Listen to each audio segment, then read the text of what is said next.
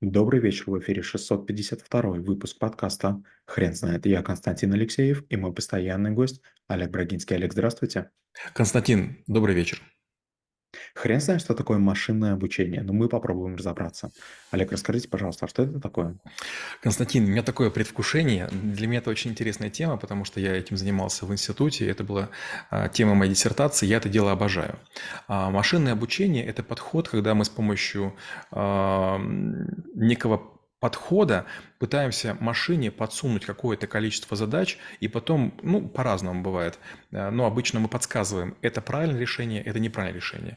И вот есть такое обучение по прецедентам или сопровождаемое с учителем, это когда мы говорим, вот это класс решенных задач правильных, а это неправильных, и тогда наша какая-то система, обычно нейронная сеть или что-то похожее, пытается найти некие закономерности, какие-то коэффициенты, которые не очень понятны человеку, но начинает разделять между собой одно от второго. Второй Второй вариант – это дедуктивное обучение, когда мы используем какие-то подвиды экспертных систем, правила, которые нам дают некие специалисты, и вот формируем базу знаний, используя которую, дай бог, система будет работать. Каждый из подходов имеет плюсы и минусы сторонников и противников, и, естественно, ни один из них в чистом виде ну, почти нигде не применяется. Даже при лечении антивирусов, даже при распознавании, э, скажем там, фотографий, даже при э, чтении машинного текста всегда используются смешанные подходы. В какой-то доле они являются обученные по прецедентам, потому что, скажем, э, наклон пера или там, скажем, способ постановки точек и запятых, он не очень важен. А кое-где обучение дедуктивное, где мы объясняем все-таки, чем отличаются тройки от восьмерок и четверки от семерок, даже в том случае, если у людей плохой почерк. Олег, не могли бы, пожалуйста, рассказать про историю появления этой технологии? Ну, безусловно, было много идей по поводу того, что какие-то машины могут чего-то решать. И в разные периоды и мошенники, и ученые создавали калькуляторы. Это какие-то приборы, которые могли какие-то вот вещи а, решать. Иногда это были системы взвешивания, иногда это были системы какие-то механические, иногда это были какие-то подходы такие утилитарные. Но самое важное – это то, что способы машинного обучения были основаны на том, что мы будем использовать так или иначе математическую статистику. То есть есть высокая вероятность, скажем, одного события и низкое другое, или наоборот. Используется дискриминационный анализ, который оперирует обобщенной дисперсией и к вариацией. Могут использоваться перцептроны или там какие-нибудь э, многослойные варианты. Но э, в конце концов когда появились компьютеры, стало очевидно, что мы получили универсальный аппарат, с помощью которого сложнейшие уравнения рано или поздно мы все сможем в систему погрузить. Нам может не хватать а, базы описательной, нам может не хватать примеров, которые правильно решены. Мы можем а, не построить идеальный эксперимент, но в конце концов, чем сильнее компьютеры мощнее, чем больше памяти, чем больше мы накапливаем событий, тем лучше решающие модели. Олег, не могли бы, пожалуйста, рассказать про сферы, в которых машинное обучение, а, оно начало развиваться и продолжает, продолжает это делать и по сей день, и не остановилось в какой-то точке? Ну, конечно, самое сложное– это распознавание образов. Вот знаете, многие думают, что в робота тяжело построить какие-нибудь там шарниры или там, чтобы робот был очень мощным. Нет, это не сложно. В роботе есть две проблемы. Первая– это слабые батареи, они очень быстро садятся, и поэтому человек оказывается великолепное животное, даже как и лошадь, тратит минимальное количество калорий на километр. И вторая вещь – это распознавание образов. А, оказывается, вот на наличие двух глаз, таких очень систем примитивных, которые все оптики высмеивают, нам позволяет позволяют определять кучу всего.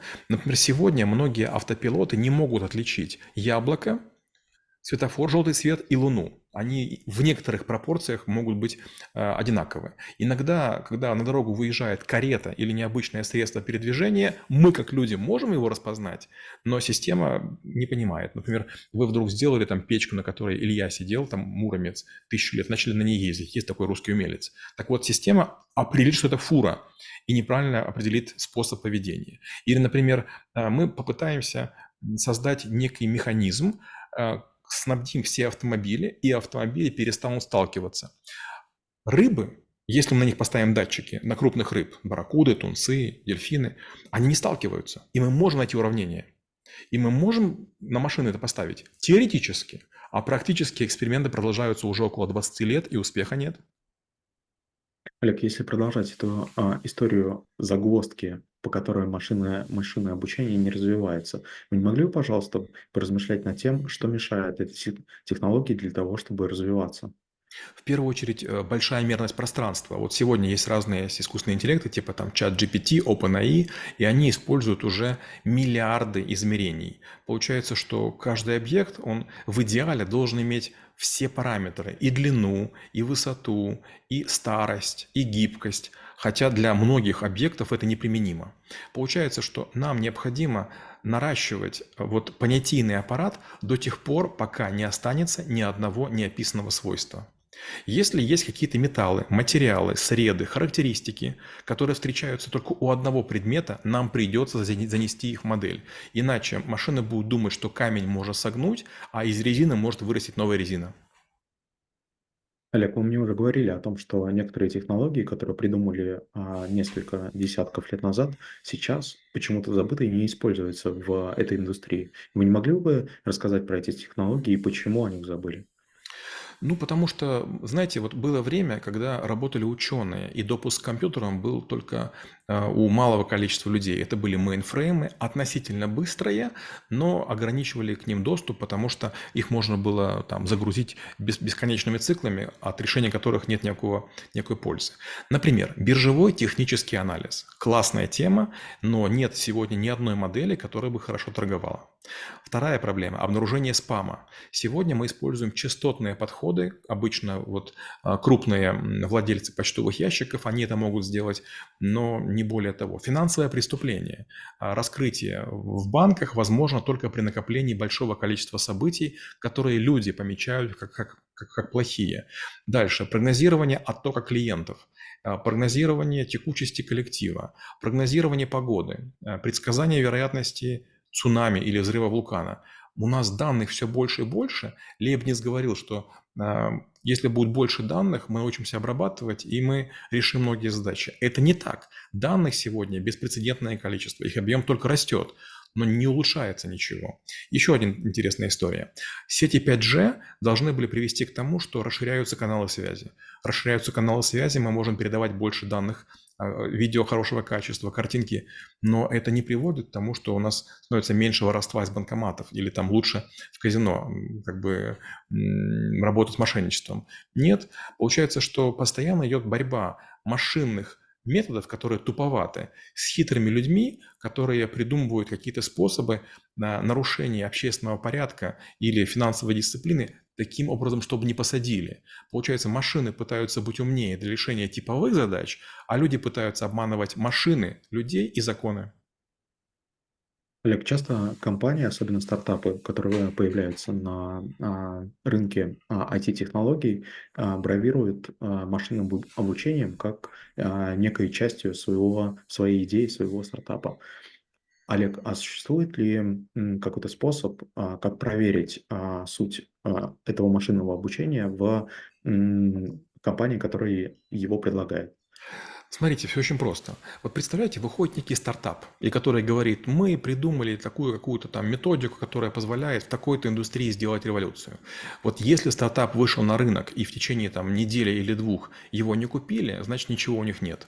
Как это выглядит? Я часто с такими людьми встречаюсь, они сказки рассказывают. И я говорю, правильно я понимаю, что если дам, скажем, вам 400 миллиардов записей финансовых, вы сможете сделать скоринг. Они говорят, нет, ну 400 миллиардов наша система не схавает. Типа мы на миллионе можем попробовать. Я говорю, а вообще вы сможете с такой объемом данных работать? Все говорят, нет. Допустим, я говорю, хорошо, вы используете систему рукописного ввода.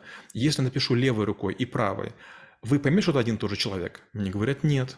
Я говорю, у меня 7 типов подписей, одна и та же рука. Но каждый день я ставлю подпись иным способом. Ваша система определит способ, которым я варьирую. Он очень простой. И знаете что? Оказывается, нет. Вот многие люди, они, ухватившись за то, что в команде есть хотя бы один человек, который какой-то конструктор использует, а, написанный не им, для машинного обучения, а, говорит, что у нас умная машина, вот большинство людей, они преувеличивают этот, ум. То есть, получается, обычно разработчик один, а продавцов много. А вот я, к счастью, я являюсь разработчиком. И когда я спрашиваю какие-то вещи, очень простые, примитивные, я вдруг понимаю, что люди, которые щедро хвалят какую-то систему, на самом деле не понимают, как они работают. Олег, если говорить об использовании сторонних, м, написанных другим программистом систем, скажите, пожалуйста, есть ли, а, некоторая, система, в которой, а, использование, а, open source кода- это действительно, выход из ситуации?